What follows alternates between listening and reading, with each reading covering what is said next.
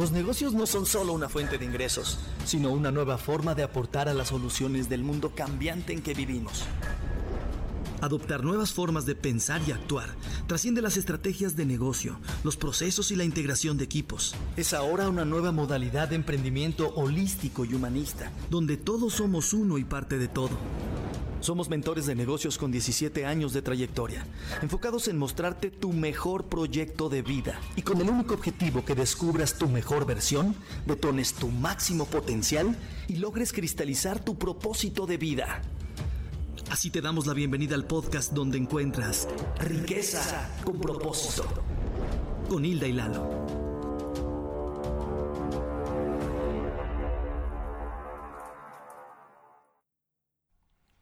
Bienvenidos al episodio 9 de Riqueza con propósito. Y si eres nuevo escuchándonos, nos presentamos contigo. Yo soy Hilda. Yo soy Lalo. Y somos socios de vida y de negocios. Tenemos 17 años haciendo negocios juntos. Uno de ellos es la mentoría a emprendedores y empresarios.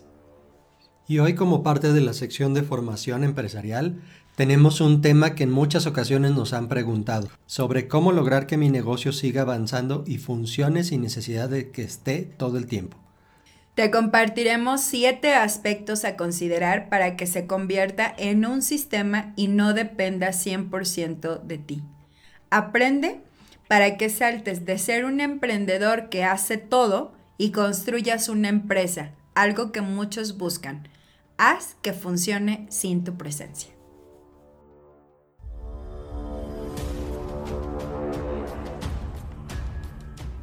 Sadku, riqueza con propósito.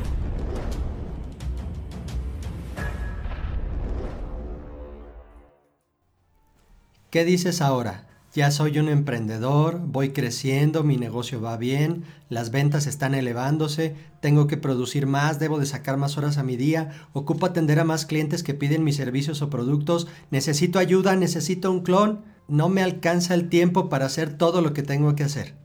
Como buen emprendedor, soy el que abre, el que cierra, el que compra, el que vende, fabrica, atiende, cobra, entrega y una lista de actividades que van creciendo y multiplicándose, porque el negocio va avanzando. Sí, seguramente en muchas ocasiones te has sentido un tanto abrumado por las actividades que has hecho para que el negocio funcione y eso te ha traído más ingresos, lo sabemos, o tal vez más actividades de las que normalmente alcanzas a atender. Puede ser que te sientas tan abrumado por el éxito o también puede ser que te sientas abrumado porque estás haciendo y haciendo actividad pero tampoco tienes los beneficios financieros que quisieras. Hay clientes con los que hemos trabajado que no están buscando necesariamente tener mejores ventas. Hay algunos que tienen excelentes ventas, lo que no tienen es tiempo. Lo que no tienen es cómo saber delegar a las personas correctas. Tienen miedo de que si no están, el negocio ya no venda. Por eso el día de hoy vamos a orientarte sobre qué factores debes de considerar para conformar un modelo de negocio sistematizado y encontrar la ruta para escalarlo y seguir creciendo, por supuesto, sin caer en los procesos, sin que te enredes en esos procesos y termines en operaciones infortuitas en las que te metes en todo, terminas por no hacer nada, te sientes cansado, cansada, frustrado y a veces hasta sin dinero. Punto número uno. Saber sistematizar el negocio no significa instalar un sistema informático. Hay una enorme diferencia cuando decimos crea un sistema a pon un sistema. Tal vez un sistema lo ocupes para monitorear algunas áreas de la empresa. Sin embargo, el generar un sistema es básicamente que puedas tomar la postura del director, donde puedes dirigir este barco, este negocio y tener esa perspectiva estratégica a partir de crear o generar procedimientos, procesos, políticas en todas las áreas del negocio. Fíjate que uno de los ejemplos que nosotros les ponemos a los empresarios para que comprendan la importancia de sistematizar un negocio es decirles, imagínate que vas en un avión. Tú vas confiado, vas, imagínate que estás ya en un asiento, a ciertos pies de altura, Imagínate ese contexto. Y en ese momento ves que el capitán de ese avión pasa barriendo, te ofrece un, algo para que tomes, cualquier cosa. Imagínate esa situación. ¿Qué pensarías en ese momento? ¿Qué dirías? Lo seguramente, número uno, vas a sentir total inseguridad. ¿Quién va entonces dirigiendo este avión? ¿Qué está sucediendo? Es lo mismo que pasa en un negocio cuando ya dejaste de ser emprendedor, cuando ya no eres tú el todólogo, cuando no eres el hombre orquesta, cuando ya tienes personas que están trabajando contigo y sigues siendo tú el que barre, sigues siendo tú el que levanta la cortina, sigues siendo tú el que está contactando clientes. Y si eso ha sucedido es porque no has sabido delegar, porque no has sabido tomar tu papel como director, como capitán de ese avión. ¿Y qué está sucediendo? Que entonces la visión se empieza a nublar, la visión ya no es la misma, la gente empieza a desconfiar y ahí tus clientes también pueden sentir esa situación de probabilidad de riesgo porque te van a ver tan metido en la operación que no van a saber si realmente les vas a responder cuando sea un proyecto mucho más estratégico. Date cuenta de si estás siendo la persona que te estoy comentando. ¿Quién eres tú? ¿Eres la persona que efectivamente dirige tu avión o eres ese que se convierte en todo aun cuando ya tiene un equipo trabajando para él? Obviamente aquí no nos referimos de manera despectiva a ninguno de los puestos de trabajo, ¿no? La intención es que tengas la perspectiva, como bien lo dice Hilda, desde el director, el que dirige el barco, el que dirige el avión, el que dirige la empresa, porque entonces te vuelves especialista en una área, te empieza a dar cierta ceguera de taller, como lo llamamos, y obviamente estamos hablando de un supuesto donde la empresa va avanzando, donde es necesario que ya el emprendedor se convierta en empresario. Siempre lo hemos mencionado que inclusive es un factor que impacta de manera económica, cuando los empleos en las empresas es donde se generan. A veces tenemos la idea equivocada, pero los empleadores son los que generan empleos ahí es donde tú tienes esa oportunidad de saber que no eres el showman, no eres el que tienes que seguir haciendo todo y tienes que saber en qué momento considerar desarrollar otras áreas e inclusive contratar personal. Eso nos da justo el paso al segundo punto que es ver el bosque y no solo el árbol. Si estás planteándote objetivos, te va a ser más fácil caminar esos pasos si tú estás decidido y comprometido en que tu negocio va a incrementar X porcentaje las ventas o que quieres empezar a tener sucursales o que tu página web se va a empezar a publicitar en, ciertas zonas y sectores donde ya tu producto o tu servicio no solamente va a llegar al lugar en el que tu empresa está, si estás tomando esa decisión, quiere decir que puedes empezar a crecer. Ahora, más adelante en el quinto punto te vamos a hacer algunas recomendaciones de cuándo vas a contratar personal, cuándo es bueno hacer alianzas o por freelancers. Pero desde aquí, si ya estás en esa posición del dueño de empresa, si estás en la posición de sistematizar, vas a tener que identificar cuáles van a ser las áreas que tiene tu empresa, en dónde tienes que hacer planeación y por supuesto en dónde tienes que sembrar. Ahora, te comento cuáles son las áreas principales de, un negocio. Si tienes ahí en qué anotar, pues córrele, revísalo. Si no tienes en qué anotar, solo mentalízalo, pero te lo voy a poner muy sencillo. Imagínate cinco áreas. La primera que te vas a imaginar es el primer cuadrito que tú ves en un organigrama y que está hasta la parte de arriba. Esa es la parte de la dirección general. ¿Qué le corresponde a un director? Planear, organizar el trabajo, dirigir, liderar, buscar nuevas oportunidades de negocio, nuevas oportunidades de inversión. Eso es lo que va a hacer el director, es tu función como dueño y como persona que está visionando y visualizando hacia dónde va a dirigir a todo ese equipo. La segunda persona es la que te va a poder decir, o ese siguiente departamento, si eso que tú estás pensando, soñando, visualizando, es posible financieramente. Por eso es tan importante que no vayas a contratar a alguien que no tiene el perfil adecuado para ayudarte en lo administrativo. Tiene que ser alguien que sepa de ingresos, de egresos, de costos, de clasificación de gastos, para que cuando tú tengas una grandiosa idea, tengas a tu mano una persona que sepa de finanzas y pueda ayudarte a estructurar un muy buen presupuesto financiero. La tercera persona es, ok, tienes una muy buena idea, ya sabes que si tienes el presupuesto o cuánto vas a necesitar para llevar a cabo esa acción, y ahora ocupas una tercera persona que sea el creativo, la gente que va a decir cómo lo vamos a anunciar, qué vamos a prometer, cuál va a ser la oferta para los clientes, nos va a ayudar a traer esos clientes. Esa persona puede ser alguien de marketing o alguien de ventas o puedes contratar a veces ahí dos personas y te vuelvo a repetir, no tienen que ser exactamente empleados, pero es una función.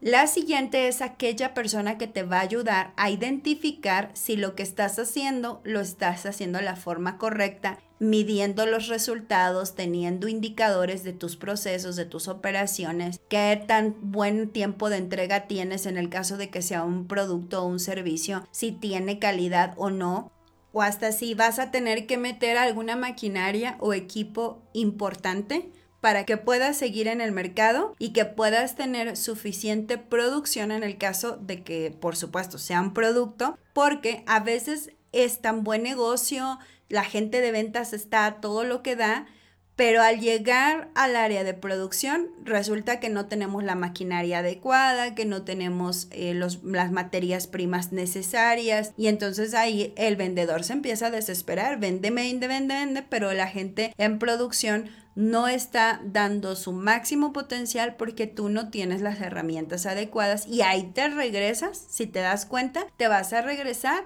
a volver a presupuestar. Perfecto, que no tomé en cuenta, que no consideré y empiezas a escuchar a tu equipo. Por último está el área de capital humano. Sin embargo, esta área te recomendamos que solamente la tengas en el caso de que ya hay una buena cantidad de colaboradores contigo de forma interna.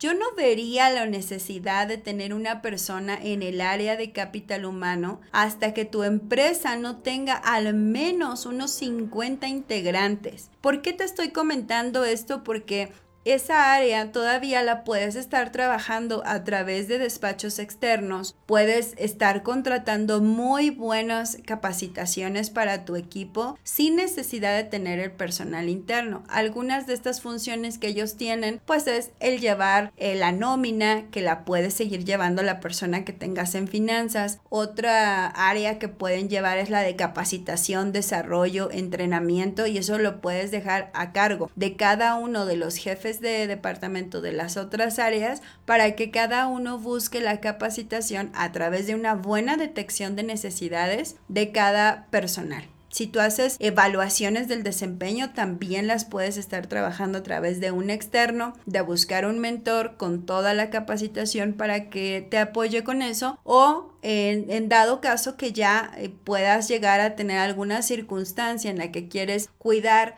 todo lo que tiene que ver con capital humano es porque tu negocio ya te está generando la suficiente utilidad para tener una persona totalmente enfocada a esa área. Ahora las organizaciones son mucho más planas que antes. Ya no estamos en la revolución industrial donde tenías que tener un montón de gente para cada área. Pero como te dijimos, eso lo vamos a ver ya en el quinto punto.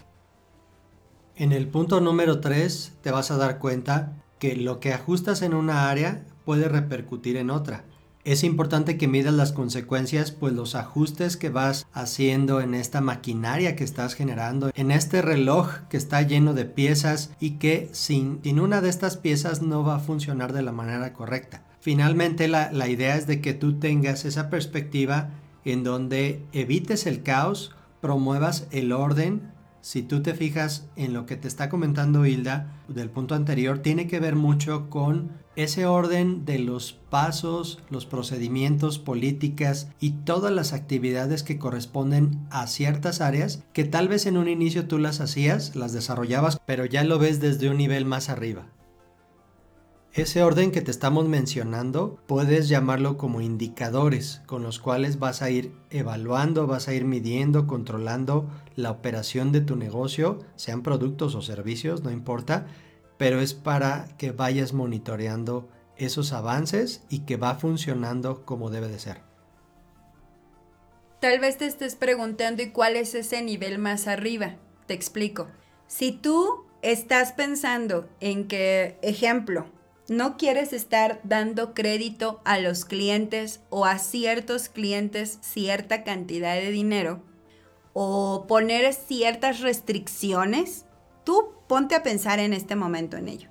Tus colaboradores no tienen la misma visión estratégica que tú, no conocen el 100% de tu negocio ni cuál es, ni qué es lo que tú realmente quieres alcanzar.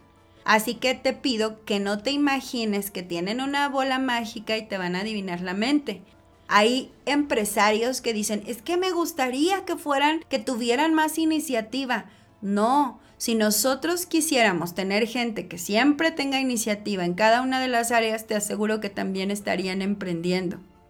Hay gente que es muy buena, excelentes trabajadores y normalmente el empresario será el que tiene iniciativa y tendrá que buscar colaboradores que tengan terminativa.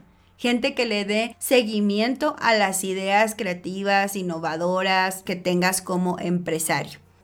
El número cuatro es prioriza en qué áreas ocupas más ayuda.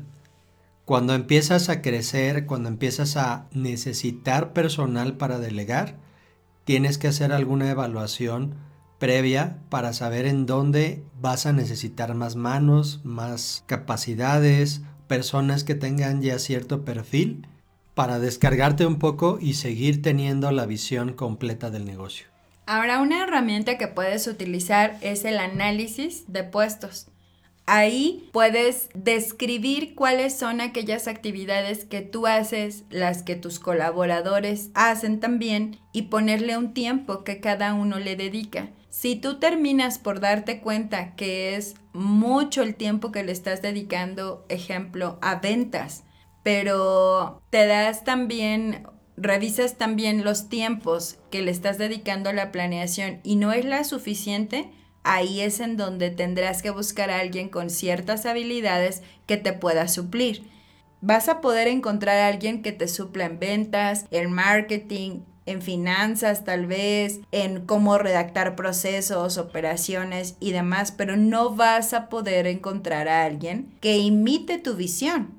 Hazte 100% responsable de esa visión estratégica y no te quieras esconder atrás de las operaciones básicas. Tú estás hecho para la grandeza y si lo crees vas a establecer una empresa que va a ir a gran escala cuando empieces a querer delegar en otros. Y aquí viene justo por eso el punto número 5. Contratar personal, generar alianzas o considerar freelancers. ¿Cuándo te conviene contratar empleados o aliarte con proveedores o considerar ciertas alianzas? Ya sea con distribuidores o inclusive con algunos freelancers que puedan aportar a que siga avanzando el negocio y a lograr las metas. Esto ya es una evaluación, como te comentaba, sobre el área financiera, una proyección para que tomen las decisiones asertivas de manera correcta y siga fluyendo el negocio en ese crecimiento. Fíjate que algo que hemos visto en las alianzas es que te va a permitir optimizar los recursos, inclusive optimizar en ocasiones los espacios que tienes para que la parte financiera no se vea afectada. Y lo hemos visto con algunos clientes que tienen gente como freelance o personas que trabajan a destajo, que tienen una gran ventaja competitiva. Una porque pueden acelerar sus procesos, Dos, no tienen personas que sean improductivas. Por ejemplo, hay quien tiene a destajo. Te pago en cuanto me entregues cierto trabajo. Y esa persona obviamente quiere darse prisa, entregarte lo antes posible para que tú le puedas pagar. Y ahí tienes un gran beneficio versus el que tengas una persona contratada que ya se puso a ver el Face, que ya se fue a platicar con el compañero y que aun cuando te entregue o no te entregue resultados, tú de todos modos le sigas pagando. No quieras, como te decíamos, tener de estas empresas de la revolución industrial donde tengo un montón de gente y si no los veo no trabajan. Ahí es donde puedes tener la oportunidad de hacer buenas alianzas, freelancers, gente que trabaje contigo por destajo, por proyecto y te aseguro vas a ser mucho más productivo y seguramente rentable. Y por eso abriste el negocio, para ser rentable. Y de ahí se desprende el punto número 6 donde tienes que checar tus números. Tienes que hacer un balance de todas las áreas, de los recursos que vas a ocupar, sean financieros, sean tecnológicos, sean de recursos humanos, y te puedan cuadrar los números. Ahora, si tú no tienes el conocimiento de cuáles son esos estados financieros que te van a poder dar los números claros, te los voy a comentar aquí. El número uno y por excelencia es el balance general, ese que te muestra el patrimonio. Después está el estado de resultados, el que te dice si ganaste o perdiste, cuáles son tus utilidades netas al final de tu ejercicio, que te recomiendo lo estés haciendo al menos cada mes. Por supuesto está también el flujo de efectivo, donde tienes todos los ingresos y todos los egresos y te vas a poder dar cuenta cómo estuviste moviendo tu dinero. Y las que me encantan, me fascinan, me apasionan, ¿ok? Son las razones financieras.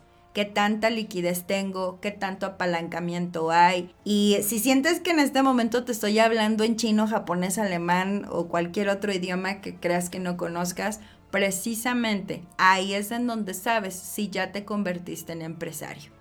Y si hoy tú tienes años con el negocio, tienes gente trabajando para ti, tienes un contador al que le pagas cada mes por llevar tu información financiera y tú no tienes el día de hoy balance general, estado de resultados, flujo de efectivo y razones financieras en tu escritorio para revisarlo los primeros cinco días del mes, te sugiero que hagas una muy buena evaluación, no de tu contador, de ti como empresario.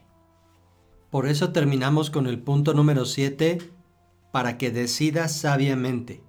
Aquí en este último punto te quiero enfatizar cómo es que están relacionadas las decisiones asertivas con las proyecciones estratégicas de tu negocio. Puedes reaccionar de manera inteligente, sin embargo tampoco puedes estar reaccionando todo el tiempo en base a apagar fuegos. Es aquí donde va a salir tu sangre de empresario donde ya no está esa pasión desbordante del emprendedor, que no importa, yo lo hago, yo me atrevo, yo me lanzo. Aquí el empresario se empieza a convertir en una persona mucho más sabia porque sus decisiones ya no solamente son basadas en una, en una emoción, sino ahora están basadas en presupuestos, en análisis, en planeación, en indicadores, en resultados de su gente, para que efectivamente te conviertas en un empresario sabio, victorioso y expansivo, que es lo que nosotros promovemos siempre.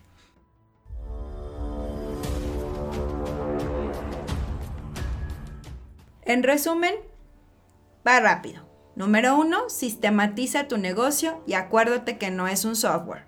Número dos, atrévete a ver el bosque y no solo el árbol. Número tres, lo que ajustas en un área puede repercutir en otra, así que mide las consecuencias. Número 4. Prioriza en qué áreas ocupas más ayuda. Número 5. Contrata personal, alianzas o haz freelance. Número 6. Checa tus números. Y el 7. Decide sabiamente. Nos escuchamos la próxima semana con el tema La falta de control también es despilfarro como parte de la sección de lo que callamos los emprendedores. Uy, eso está para temblar, Eduardo. Yo sé muy bien que no te va a gustar tanto el que escuches cuáles son esos gastos en los que estás despilfarrando el dinero. Y cuando tú piensas, no, pero yo no despilfarro. Claro que sí, te vamos a explicar cuáles son esos puntos en los que por no controlar el dinero se puede estar yendo de tu negocio. Síguenos en nuestras redes sociales como Riqueza con Propósito, SAPCU, Mentoría y Emprendimiento.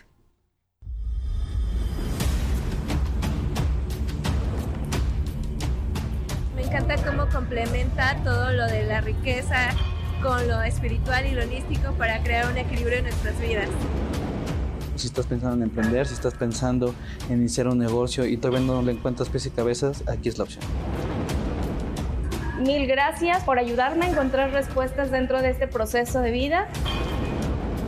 Le agradezco mucho a Hilda y a Eduardo por el apoyo. Definitivamente me voy siendo otra, viendo de otra forma las empresas y viendo de otra forma todo lo que hay afuera. Gracias.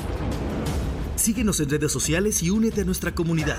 Te esperamos en el próximo episodio de Riqueza con propósito, con Hilda y Lalo.